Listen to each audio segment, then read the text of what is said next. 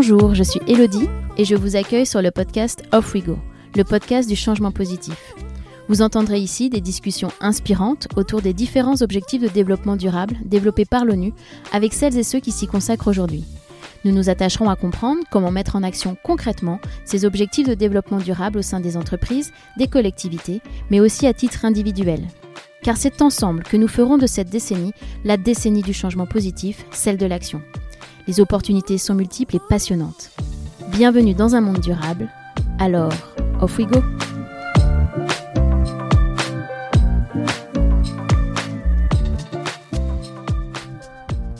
La transition écologique est complexe et coûte cher, très cher. Elle est évaluée à 5 000 milliards de dollars par an. Les États seuls ne pourront la financer. Le secteur privé a et va avoir un rôle décisif dans cette transition, et notamment le secteur financier. Parce que oui, il y a un lien entre le secteur financier et cette transition écologique. Et malheureusement, les flux financiers ne sont pas du tout alignés avec l'objectif de l'accord de Paris de contenir le réchauffement climatique en dessous des 1,5 degrés. Les banques, les assurances et les financeurs continuent de soutenir notamment les secteurs des énergies fossiles, du charbon, avec un coût social et climatique désastreux. Des associations comme Reclaim Finance affrontent ce secteur financier depuis des années pour faire changer les pratiques et mettre le système financier au service d'une transition vers des sociétés soutenables qui préservent les écosystèmes et satisfont les besoins fondamentaux des populations. Aujourd'hui, j'ai la chance de pouvoir échanger avec Lucie Pinson, directrice générale de Reclaim Finance. Lucie en a fait son combat, au début avec l'association Les Amis de la Terre et maintenant avec Reclaim Finance. Elle a même obtenu le prix Goldman pour l'environnement. Ce n'est pas rien, puisque c'est un peu l'équivalent du prix Nobel de l'environnement. Avec Lucie, nous parlons de finances responsables et du rôle des acteurs financiers dans la transition écologique. Nous verrons à quel point ils impactent encore négativement la transition en faisant perdurer des principes rétrogrades et comment faire pour changer cela. Je ne vous en dis pas plus, je laisse place à ma conversation avec Lucie Pinson. Alors, off we go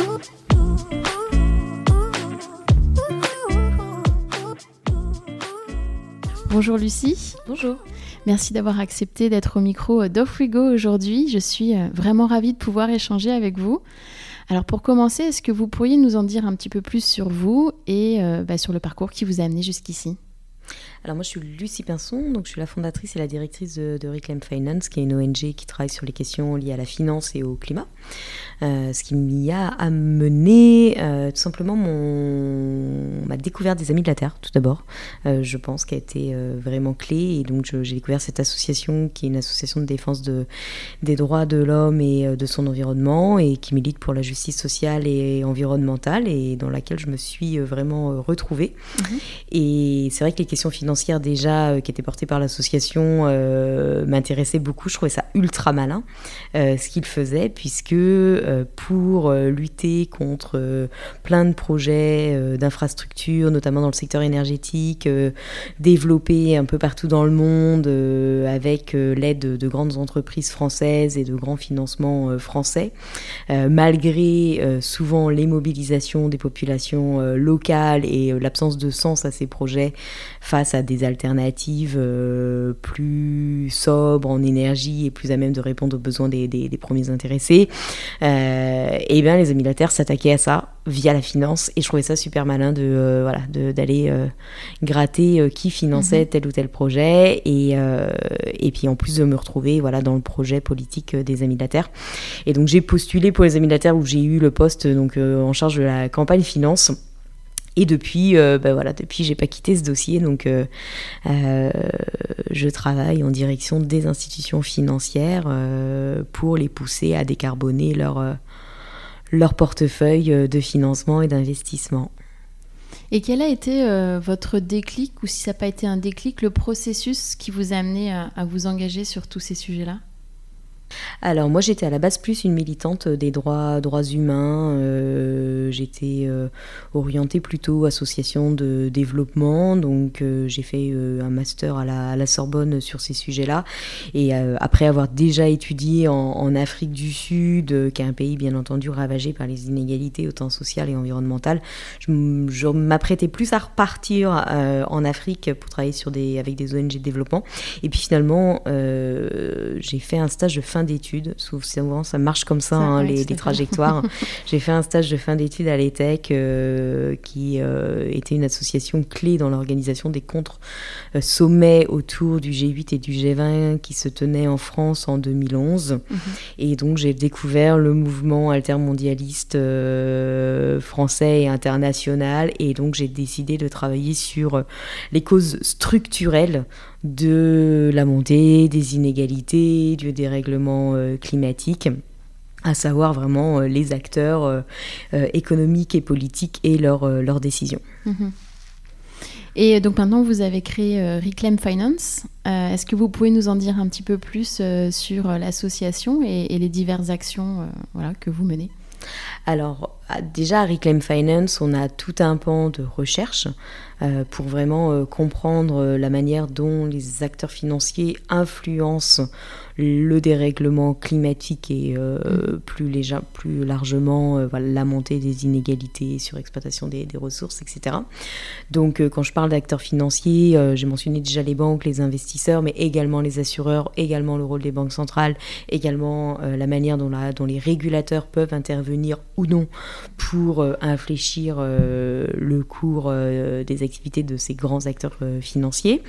Euh, et puis, euh, bien entendu, une fois qu'on comprend déjà la manière dont ils, ils impactaient tout tel secteur, il faut comprendre quels seraient les leviers de changement, étant donné que les transformations à mener sont massives.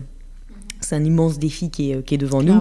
Et que s'il faut va falloir aller extrêmement vite puisque tous les scientifiques disent qu'on a 9 ans aujourd'hui pour faire les transformations nécessaires pour limiter le réchauffement à 1,5 degré. On sait bien que de manière très réaliste et pragmatique, on ne va pas pouvoir les faire euh, euh, du jour au lendemain. et donc, il va falloir identifier quelles sont les mesures euh, d'étape indispensables à pousser au niveau de ces institutions financières qui sont des mesures à leur portée tout en ayant une dimension transformationnelle, mhm. puisqu'ils permettent en même temps de changer de logiciel et euh, de nous amener vers un, changement plus profond de, euh, du des pratiques euh, des, des, acteurs, des acteurs financiers. Donc on a tout ce pan de recherche-là.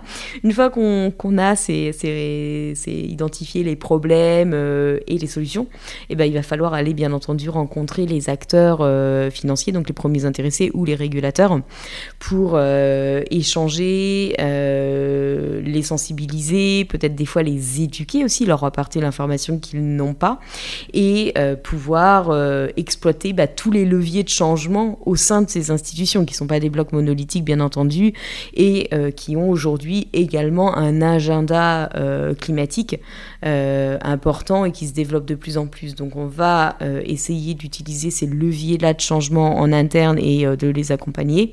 Et bien entendu, et ben on va essayer une mesure quand on veut qu'elle soit adoptée le meilleur euh, messager, souvent, c'est quand il y a plein de messagers en vérité en même temps.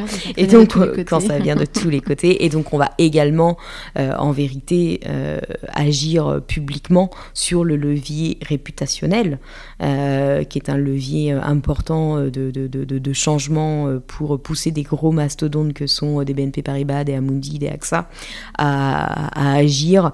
Voilà, on va, on, on, va taper sur la réputation, sur le coût d'image. Euh, on va pointer du doigt l'écart entre euh, les pratiques et les discours, les discours qui sont euh, très verts euh, et euh, qui laissent penser que l'acteur est vraiment engagé dans la transition énergétique, bon bah on va essayer de montrer la réalité et les efforts qui restent à faire pour concilier pratique et, discours. On va mettre en concurrence les acteurs, etc. Donc ça va avoir vraiment des activités de campagne assez classiques qui accompagnent les deux champs premiers d'activité de, de l'association. Et ça, on va le faire aussi bien au niveau français que au niveau euh, international et de plus en plus au niveau international. Alors le podcast a pour but de mettre en, lumière les actions autour des objectifs euh, de développement durable développés par l'ONU. Est-ce que vous pouvez nous dire à quels objectifs de développement durable Reclaim Finance participe et peut-être aussi un petit peu votre perception de ces ODD alors, nous, les ODD, c'est vrai que c'est pas forcément naturellement une porte d'entrée hein, de, l'association. Après, il est évident que c'est plutôt l'objectif 13 hein, qui vise euh, à lutter contre les causes du, euh, du dérèglement climatique Ceci étant dit, euh, nous ne luttons pas euh, contre le dérèglement climatique pour euh, parce que on est omnibilé par le montant de CO2 dans l'atmosphère. en tout cas, c'est pas le chiffre en lui-même qui nous intéresse, c'est bien entendu les conséquences du dérèglement climatique sur les populations et les perturbations que ça entraîne au niveau au niveau sociétal en termes de déploiement des inégalités, aggravation de celles-ci, etc. Et donc aujourd'hui, pour nous, le climat est la mère des batailles et si on n'arrive pas à euh, limiter le réchauffement à 1,5 degré ou, en tout cas faire en sorte que le climat euh, reste viable, eh bien euh, l'ensemble des autres ODD ne pourront pas être atteints. Bien sûr. Alors justement, quel est le lien entre finance et, et, changement climatique? Quels sont les enjeux? Parce que je pense que pour beaucoup de personnes, le lien n'est pas forcément si évident que ça. Bah alors c'est assez, euh, une fois qu'on l'a dit, c'est très clair, c'est que la transition énergétique, euh, elle nécessite énormément d'investissement, énormément de financement, mhm. et que toutes les transformations, pour être euh, opérées, mhm. elles vont devoir être soutenues par les, les, grands acteurs financiers. Il va falloir aller demander aux banques de financer, aux investisseurs d'y investir, et aux assureurs, bien entendu, d'assurer mhm. cette transition. Donc euh, déjà dans le côté des solutions, les solutions peuvent être déployées que si les acteurs privés mettent la main euh, à la, voilà, au portefeuille, euh, et alors avec des incitations publiques. Hein, il s'agit bien entendu de, de faire en sorte que tout le, toutes les solutions soient de plus en plus attrayantes. Et au contraire, et c'est bien là que le bas blesse aujourd'hui, que tous les facteurs d'aggravation du dérèglement climatique qui sont aujourd'hui malheureusement très rentables soit euh, ne le soit plus euh, voilà, qu'on désincite les acteurs à y, aller. Euh, et, ça, il faut bien comprendre voilà, que tous les projets aujourd'hui de, nouvelles centrales à charbon, de fourrage pétrolier, de terminaux d'exportation de gaz de schiste, donc mhm. tous ces projets-là que les scientifiques du climat, mais également l'Agence internationale de l'énergie nous disent incompatibles Mhm. avec euh, un objectif de réchauffement à 1,5 degré et incompatible avec l'atteinte des ODD, et eh ben, ça veut dire que euh, il faut arrêter de les soutenir, il faut mhm. arrêter de les, de les, de les assurer, de les financer et euh, d'y investir. Et donc, bien entendu, là, la finance va être euh, extrêmement euh, important et ça va être un, facteur d'accélération, on va dire, d'amplification des, des, transformations. On a 9 ans pour tout changer, on a des milliers de projets sur la table qu'il nous faut empêcher. On ne peut pas s'attaquer euh, à tous ces projets-là. Et lorsqu'on gratte, on va se rendre compte que derrière tous ces projets, c'est finalement toujours la même trentaine de banques, la même quinzaine ou vingtaine d'assureurs et un nombre plus conséquent, par contre, euh, d'investisseurs. Et donc, il va être vachement beaucoup plus intéressant, si on est bon en pâte, de s'attaquer à ces acteurs financiers que à la centaine et pléthore euh, d'acteurs, de, de, projets qui sont sur la table qu'il va nous falloir empêcher et encore au nombre encore plus conséquent de projets en opération aujourd'hui qu'il va falloir fermer avant euh, la fin de leur durée de vie. Mm. Et j'imagine que dans tous les, enfin, tous les actes enfin, de ces banques et de ces assureurs, enfin, il y a aussi des conséquences sociales euh, liées euh, après au dérèglement climatique, changement climatique. Tout à fait. Alors c'est évident, c'est évident, la transition elle va être, euh, va coûter de l'argent et plus on tarde à mettre en œuvre cette transition et plus les coûts seront élevés. De la même manière, il y a bien entendu euh, des conséquences en termes euh, d'impact sur les communautés qui vont dépendre de secteurs d'activité dont il faut sortir. Il y a également bien entendu la question des emplois, hein, puisqu'il y a énormément d'emplois qu'il va falloir abandonner, laisser derrière nous, donc avec un énorme enjeu de conversion des salariés et euh, de formation pour euh, avoir les compétences requises au secteur à déployer pour la transition euh, énergétique.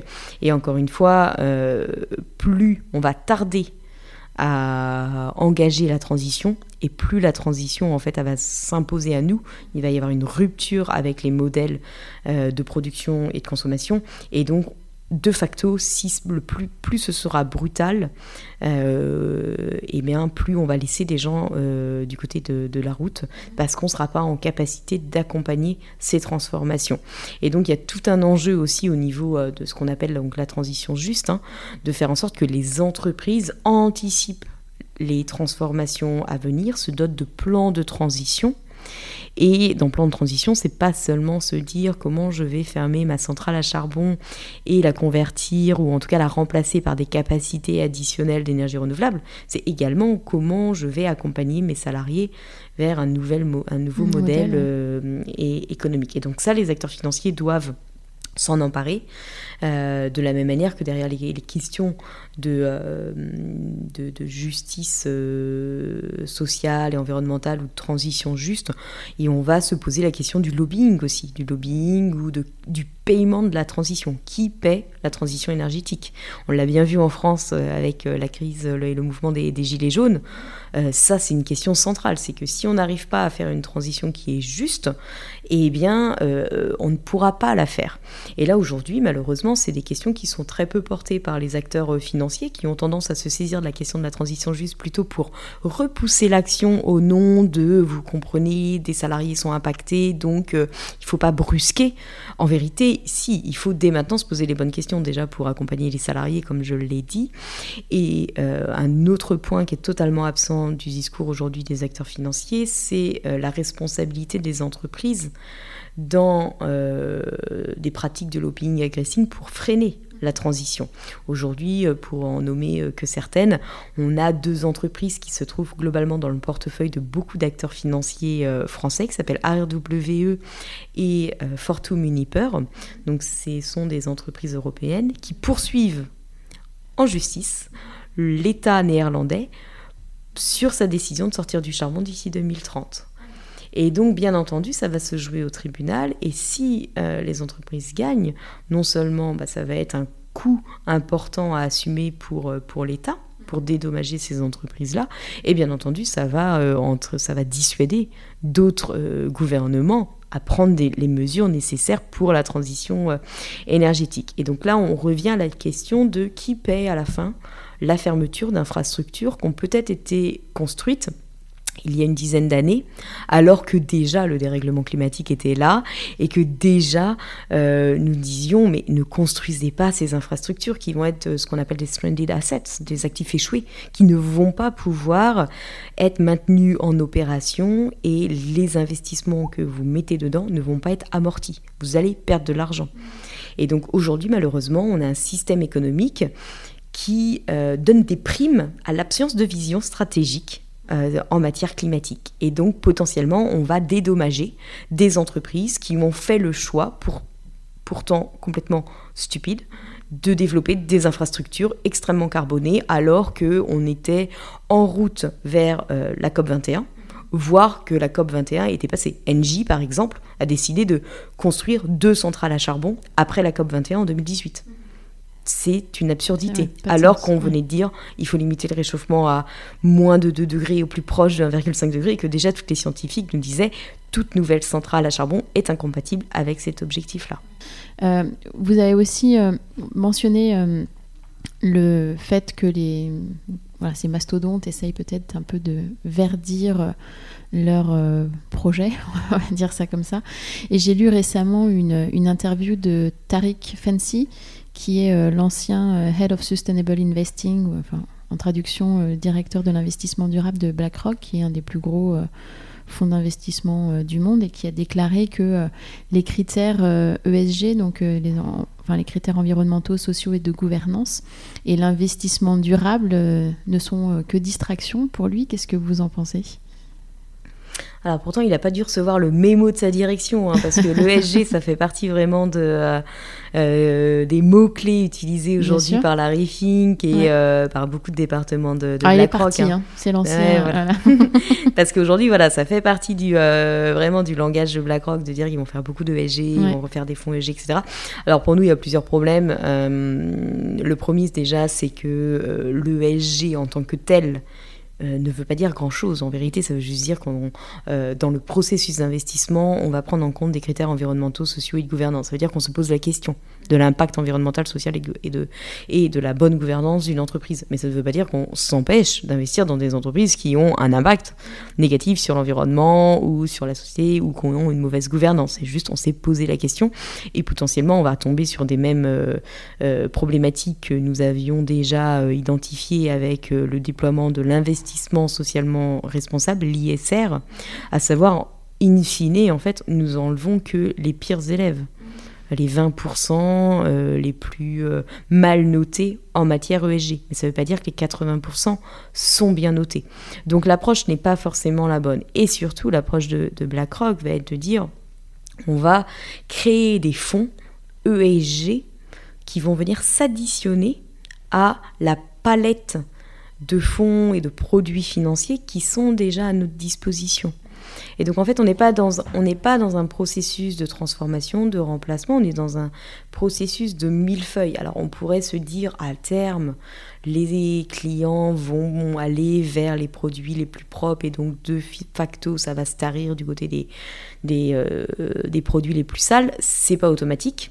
Et euh, ce serait dans tous les cas un processus bien trop lent pour euh, répondre à, à l'urgence climatique. Une bonne approche serait d'adopter des politiques euh, réelles d'exclusion avec des vrais filtres pour exclure de tous les produits d'investissement, y compris au niveau de la gestion passive dont BlackRock est le maître, les entreprises qui n'ont aucune volonté de transitionner. Lorsque vous avez en face de vous une entreprise qui est en train de construire des nouvelles centrales à charbon, des nouvelles mines de charbon, ce n'est pas une entreprise qui a euh, pour ambition de s'aligner avec un objectif à 1,5 degré, quand la science euh, rabâche depuis déjà plusieurs années que euh, on ne peut pas faire ce type de projet.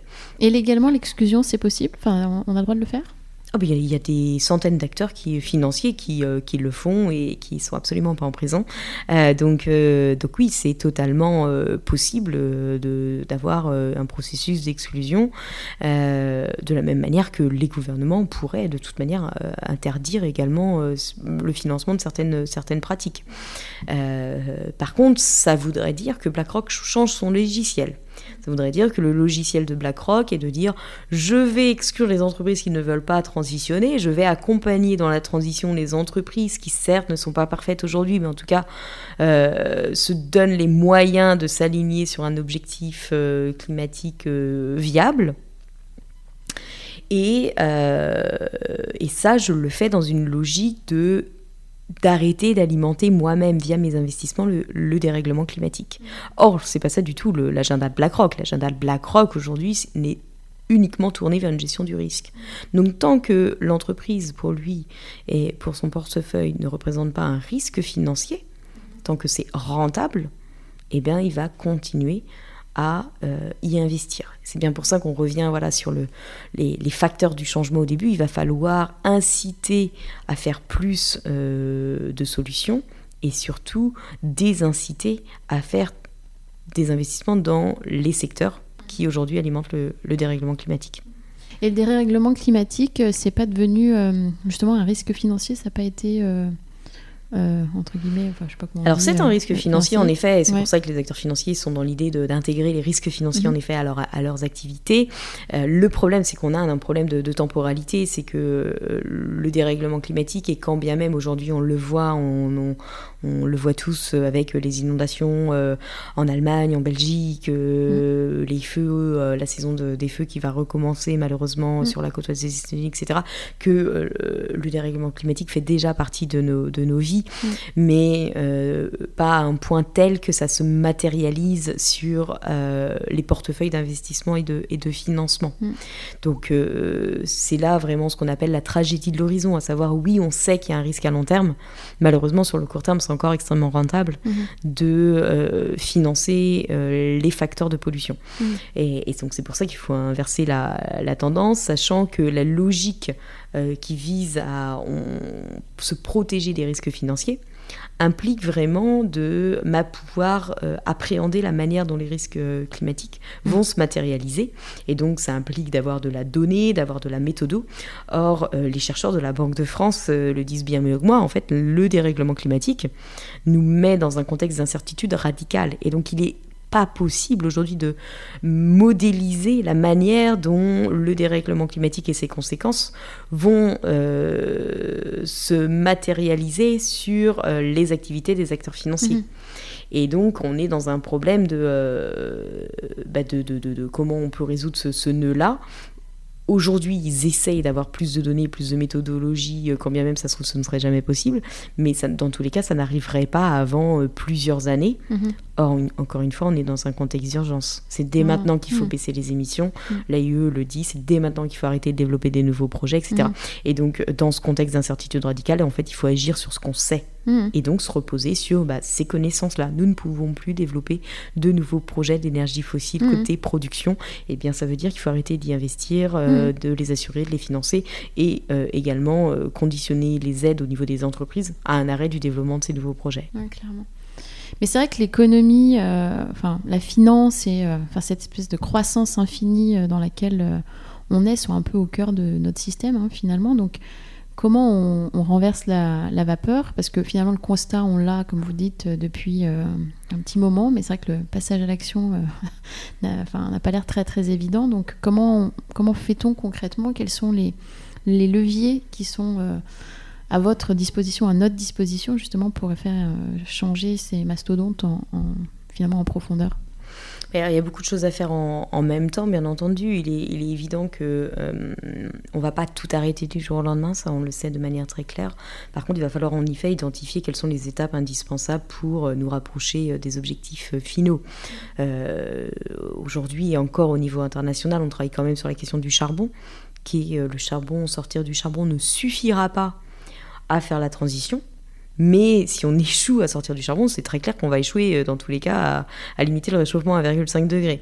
Donc c'est déjà intéressant de s'attaquer au charbon qui, euh, sur cette chaîne, euh, sur ce secteur-là, soulève des problématiques spécifiques qu'il va falloir résoudre. Et donc là, on a en France et maintenant au niveau international développé plusieurs types d'activités pour euh, voilà, faire en sorte que le message arrive de, tout, euh, de tous côtés au niveau euh, d'un acteur. on va développer la donnée, la méthodo, en tout cas nécessaire juste sur ce secteur du charbon, hein, pour la mettre à disposition des, des, acteurs financiers. Donc là, quand je dis nous, c'est pas Reclaim Finance, et, et ça fait partie notamment du, des clés des solutions, c'est comment travailler en réseau comment s'entourer de toutes les compétences nécessaires à la transformation euh, ou, à la, la transformation d'un secteur ou au déploiement de solutions liées à ce secteur plus spécifique. Et donc là, concrètement, sur la donnée, bah, on a travaillé avec notre partenaire allemand qui s'appelle Urgewald, qui a développé une base de données qui s'appelle la Global Coal Exit List et qui liste l'intégralité des entreprises actives dans le secteur du charbon. À partir de là, on peut identifier quelles sont les entreprises à exclure dès maintenant, quelles sont les entreprises à exclure peut-être dans 5 ans si elles n'ont pas opéré les transformations nécessaires, quelles sont les entreprises à accompagner dans la sortie du secteur du charbon. Voilà, on a mappé tout ça. On apporte ça aux acteurs financiers, bien entendu. Après, on va pouvoir quand même mettre en avant euh, l'écart entre leurs discours et leurs engagements en matière climatique. Tous, aujourd'hui, tous les grands acteurs globalement se sont engagés à contribuer à l'atteinte euh, des objectifs de l'accord de Paris. Beaucoup se sont engagés à aligner leur portefeuille sur un objectif de neutralité carbone il est incohérent de prendre ces engagements-là et de aujourd'hui n'avoir rien fait sur le charbon. Donc on va pouvoir jouer encore une fois sur le levier réputationnel. Et étant donné que beaucoup d'acteurs quand même ont, trouvé et ont mis en place ces solutions, il est possible de les comparer les uns aux autres pour dire mais comment se fait donc que BlackRock ou JP Morgan Chase ou HSBC, Barclays n'aient rien fait sur, de conséquent sur le charbon alors que euh, les banques françaises l'ont fait. Voilà, donc ça, c'est des choses qu'on va pouvoir euh, exploiter en tant que... Euh, en tant que ONG. Et puis bien entendu, après, il y a, le rôle du régulateur quand même, hein, qui va pouvoir euh, également inciter, pas nécessairement sur le secteur du charbon, mais en déployant pas mal d'outils, euh, montrer que la transformation est en marche et que les acteurs financiers vont devoir agir. Et donc là, c'est euh, eux-mêmes vont se saisir euh, naturellement, on va dire, du, kit clé en main que certaines ONG vont, vont leur, vont leur, déployer. Et puis également, vont, ces acteurs vont faire l'objet de toute manière de plus en plus de, de, de demandes de la part de leurs clients, de la part des étudiants des grandes écoles, peut-être également de la part de également leur propre staff. Euh, on a des comités euh, sur le climat qui se créent un peu partout dans les grandes entreprises. Et eh bien ces gens-là vont porter euh, des voix et vont mettre la pression sur ces acteurs et vont s'emparer aussi des sujets qui sont présents dans l'espace public. Donc aujourd'hui en France, il est, tout le monde a accepté le fait qu'on ne peut pas se dire engagé sur le climat et soutenir le charbon. Mm. Bon bah voilà. Et donc ça, c'est aussi le, le résultat des campagnes menées par les ONG. Parce que en vérité, il y a sept ans, quand on se battait, on se battait encore de manière acharnée sur le secteur du charbon, c'était pas chose acquise que le charbon n'avait pas, des, n'avait pas de futur euh, dans un euh, climat viable. Et donc on a dû euh, voilà, le, batailler pour le faire passer et le faire accepter. Et aujourd'hui, c'est une évidence, aussi bien du côté de la population française que du, du côté des secteurs financiers. Est-ce que vous avez des exemples d'actions euh, dont vous pouvez parler, euh, enfin que vous menez euh, pour opérer cette transformation en profondeur et cette transformation juste? La bah transition juste, par, par, exemple, enfin, tout ce qu'on a pu mener sur le, charbon en mhm. est, en est un, un exemple. et puis, pour, pour poursuivre, parce que là, on a, on a fait beaucoup, beaucoup de choses là-dessus, nous, notre travail, il va aussi consister à mettre en, en, lumière le greenwashing, bien entendu, de certains acteurs financiers. et donner les clés à tout à chacun pour décrypter ce qui se cache derrière euh, leur, euh, leur, discours en matière euh, climatique, environnementale, puisque lorsque on parlait de BlackRock, lorsque BlackRock a adopté une politique sur le secteur du charbon en janvier 2019, dans 2020, pardon, je, je m'y perds. Le temps passe. Le temps passe, voilà, c'était en, janvier 2020. Eh bien, certains médias ont titré BlackRock sort du charbon alors qu'en vérité, nous, nous avons fait le calcul. La politique de BlackRock couvre 17% des entreprises du secteur du charbon et n'est appliquée qu'à moins d'un tiers des actifs dans le portefeuille de BlackRock. Donc BlackRock est très très loin de sortir du secteur du charbon. BlackRock a à peine euh, euh, touché le, sujet, abordé le sujet. Et donc euh, nous, on va créer les outils pour donner aux médias, aux citoyens, aux autres ONG euh, les, clés de lecture des engagements pris par les acteurs financiers pour que tout ne se vaut pas et que on soit en mesure, lorsqu'il y a une annonce, de juger réellement l'effort parcouru par, euh, par un acteur que ce soit sur le secteur du charbon ou sur le secteur du pétrole et, du gaz. Donc on a un outil sur le charbon qui s'appelle le Coal Policy Tool, qui est un outil international. On est en train de le développer, l'équivalent au niveau, euh, au niveau euh, euh, du pétrole et du, et du gaz. Et en attendant, les auditeurs français peuvent aller juger la qualité des politiques pétrole et gaz de leurs acteurs financiers, que ce soit une banque ou un assureur, sur un outil qui s'appelle le scan de la finance fossile, qui se trouve sur le site de, Reclaim Finance et qui permet de voir que, euh, en vérité, aujourd'hui, euh, tous les grands acteurs euh, financiers de la place de Paris soutiennent tous l'expansion des énergies fossiles à travers leur soutien à de nouveaux projets pétroliers et gaziers ou aux entreprises qui sont, qui sont derrière. Et comment vous mobilisez autour de ces actions? Alors nous, on n'est pas une association de, de mobilisation citoyenne. Euh, on va peut-être y venir hein, à faire des plus d'outils de sensibilisation parce qu'on voit bien qu'il y a un gros manque d'éducation du, euh, du grand public, sur cette question-là. Hein. C'est vrai, hein, que, quelles sont les différences entre une banque, un investisseur, un assureur?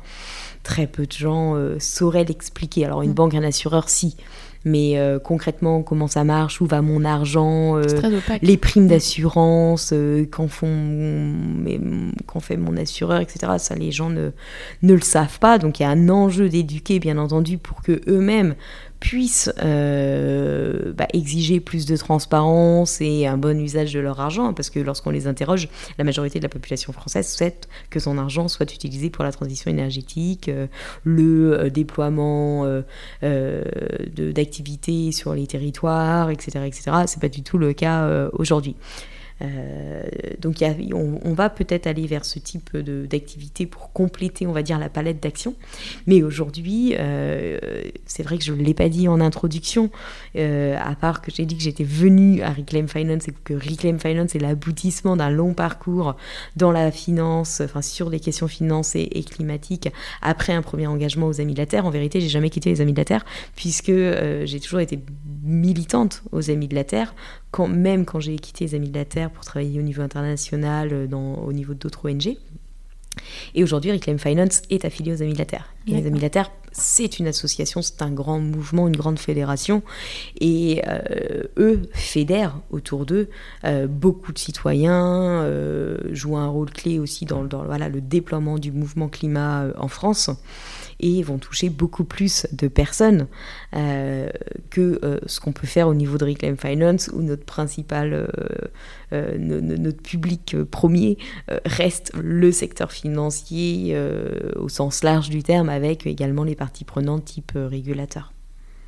Vous avez reçu le prix Goldman pour l'environnement, qui est, je le rappelle, la, plus importante récompense euh, au monde dédié aux militants engagés euh, pour la protection de l'environnement et, de la, planète. C'est un peu le prix Nobel euh, de l'environnement. Alors qu'est-ce que ça fait de recevoir un tel prix et qu'est-ce que ça vous a apporté et est-ce que ça vous aide au quotidien? Alors, bah, c'était une excellente nouvelle, hein, puisque c'était le. Bon, toujours, déjà, ça fait plaisir. Ça c'est déjà ça. On se dit, ah bon, le travail est reconnu. Ça paye. ça paye. Et puis, et surtout, c'est une reconnaissance voilà, de la de la stratégie de campagne qui a été déployée par, euh, les Amis de la Terre, maintenant Reclaim Finance, mais également quelques autres organisations qu'on compte quand même sur les doigts maximum de demain euh, au niveau international qui ont euh, fait le choix de s'attaquer à, à des causes structurelles du dérèglement climatique et de la montée des inégalités à travers le levier financier. Euh, et, ça, euh, ce choix stratégique, on va dire, a été récompensé par, euh, par le fait que je reçois le, prix, le prix Goldman, puisque c'est la première fois que un militant ou une militante qui travaille sur la finance le voit, voilà.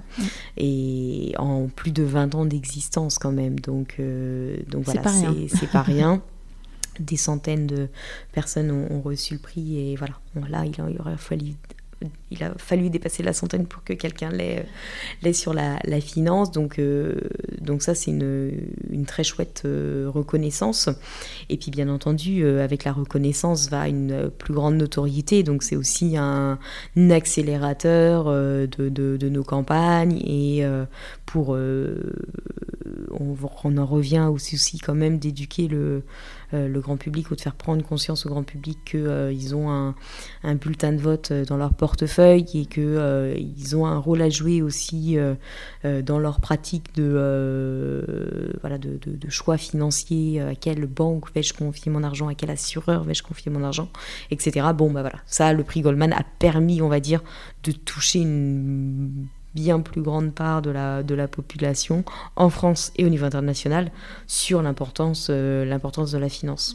Alors justement, en tant que citoyen, vous commenciez à, en parler, euh, parce que là, effectivement, bon, on parle de mastodontes, d'assureurs, de, de, banques, euh, de grandes banques, etc. Mais finalement, en tant que citoyen, qu'est-ce que je peux faire aussi pour changer les choses? Beaucoup de choses, beaucoup de choses. bah, comme je disais, oui, en effet, il y a un bulletin de vote euh, dans le portefeuille.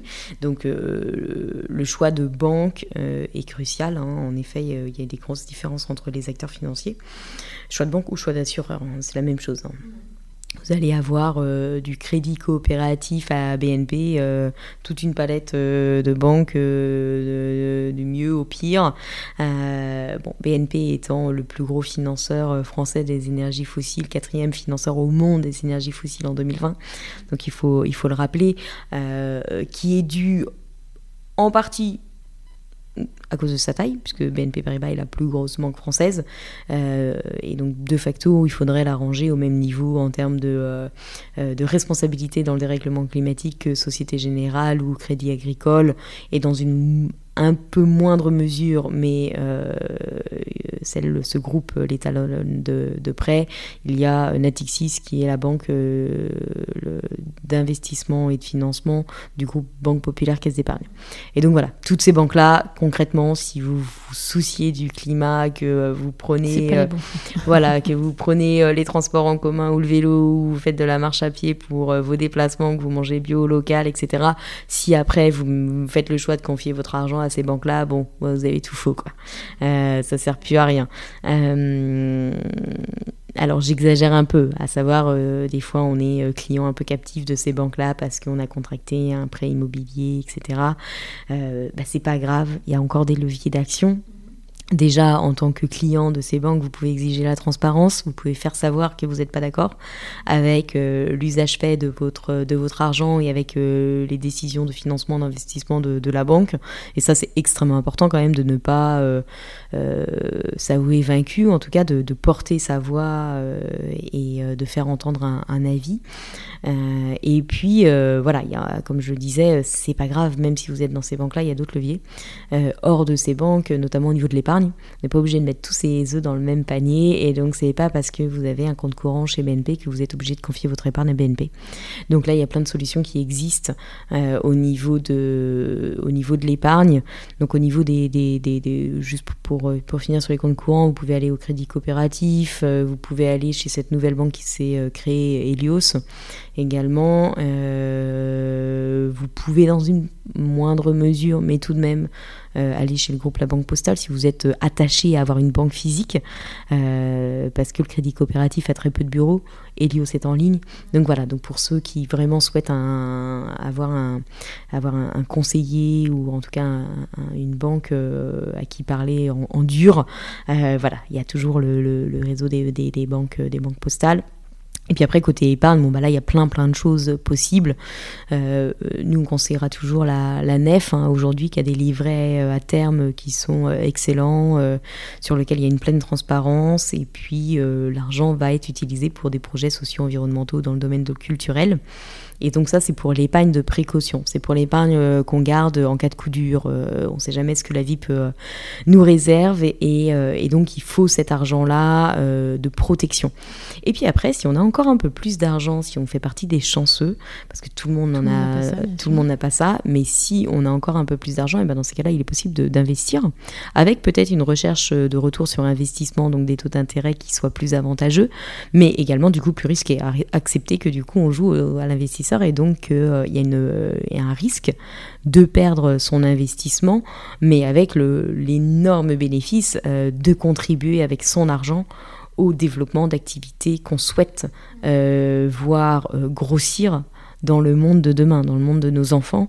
Et donc là, il y a plein de choses euh, disponibles. Alors également chez les acteurs traditionnels, hein, même la NEF le Crédit Coopératif vont vous proposer des choses.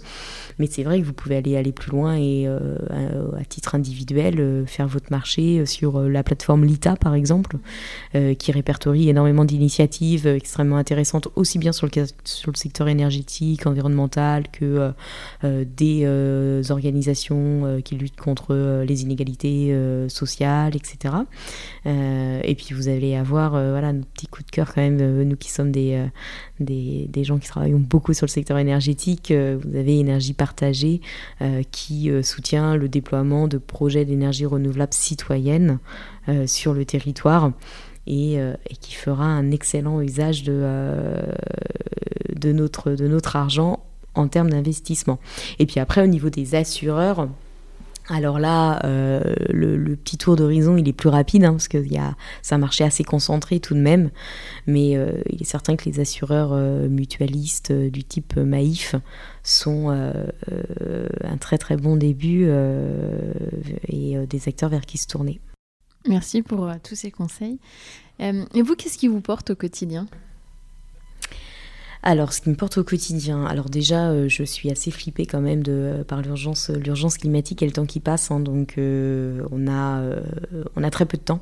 Donc, euh, moi, je travaille beaucoup à cause de cette urgence, euh, urgence-là, en me disant euh, bon, en 2030, je dormirai, on aura tout solutionné et donc ce sera bon.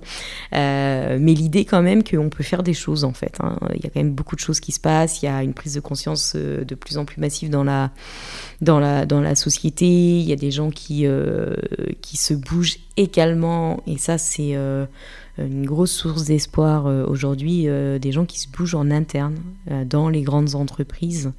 Et, c'est indispensable hein, que le levier du changement viendra aussi de, de, de l'intérieur parce que c'est pas seulement comprendre les dossiers et les enjeux, mais c'est également changer les règles de, de fonctionnement.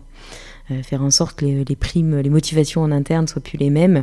Et ça, euh, les salariés sont les mieux à même, en fait, de faire en sorte que euh, l'entreprise se renouvelle sur ses manières de fonctionner pour s'adapter aux nouvelles, enfin, aux, enjeux, aux enjeux d'actualité.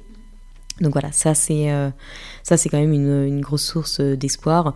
Après, bon, bien entendu, c'est contré par le fait qu'il y a beaucoup de, de euh, il y a beaucoup de, de fausses vérités qui sont répétées à longueur de temps.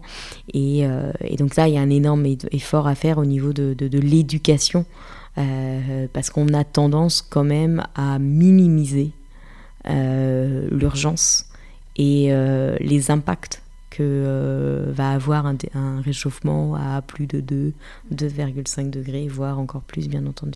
Mais vous sentez quand même qu'il y a des choses qui bougent mais il y a des choses qui bougent. Voilà, donc tout l'enjeu est de les accélérer, mais pas de les accélérer un petit peu, de les accélérer beaucoup. Euh, beaucoup. Alors l'épisode touche presque à sa fin, mais avant de clôturer, je voudrais vous poser mes questions rituelles. Alors, qu'est-ce qui vous a inspiré récemment? Donc, ça peut être euh, un livre, une personne, un documentaire euh, ou autre. Alors récemment, je reviens de vacances, euh, donc j'étais dans les écrins, c'était magnifique. Ça, ça m'a inspiré. Sa ressource.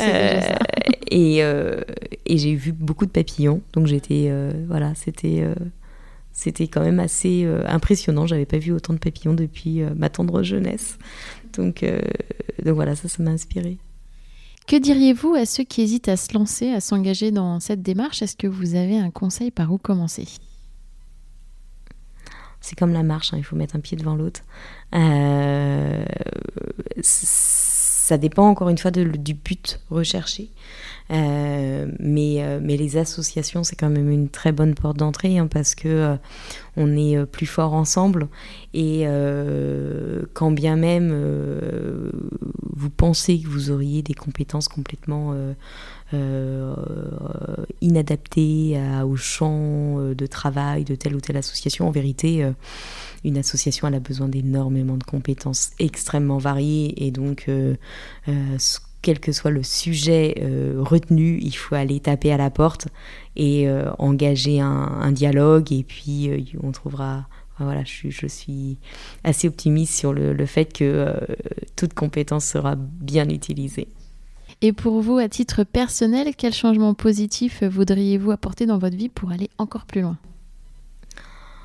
Au niveau personnel, eh ben, j'ai pas de balcon aujourd'hui donc j'ai pas de potager. voilà. Donc vous lancez dans un jardin partagé ou un potager. Euh, voilà, peut-être un potager euh, urbain. voilà, peut-être que ça serait euh, une prochaine étape. et dernière question, est-ce que vous pourriez dire à nos auditeurs où retrouver bah, l'actualité de Reclaim Finance? Bah, Sur le site de Reclaim Finance, tout simplement. Et puis, c'est vrai qu'on est comme toutes les associations. Hein. Vous pouvez nous suivre sur, les, sur les réseaux sociaux. Euh, on a un compte, un compte Twitter bien entendu, euh, un petit compte Instagram, euh, et puis on est, on est très présent sur LinkedIn. voilà. Et je vous conseille la newsletter parce qu'elle est très, très intéressante. Voilà, et on a une newsletter. Bon, alors il faut un peu s'accrocher, il hein, faut être motivé pour la lire, mais c'est assez aride. mais voilà, une newsletter mensuelle. Merci beaucoup Lucie pour cette conversation. Merci à vous. À bientôt. Merci d'avoir écouté cet épisode. Vous retrouverez toutes les références dans la barre de description du podcast. N'hésitez pas à le recommander autour de vous et à le partager sur vos réseaux sociaux. Si vous voulez continuer la conversation ou vous tenir informé de l'actualité du podcast, retrouvez-moi sur Off We Go le changement positif sur Instagram et Facebook. Et n'oubliez pas que la meilleure façon de soutenir le podcast est de laisser des étoiles et des commentaires sur les plateformes, et notamment sur Apple Podcast. Je vous retrouve dans 15 jours pour un nouvel épisode, et d'ici là, mobilisons-nous. À très bientôt.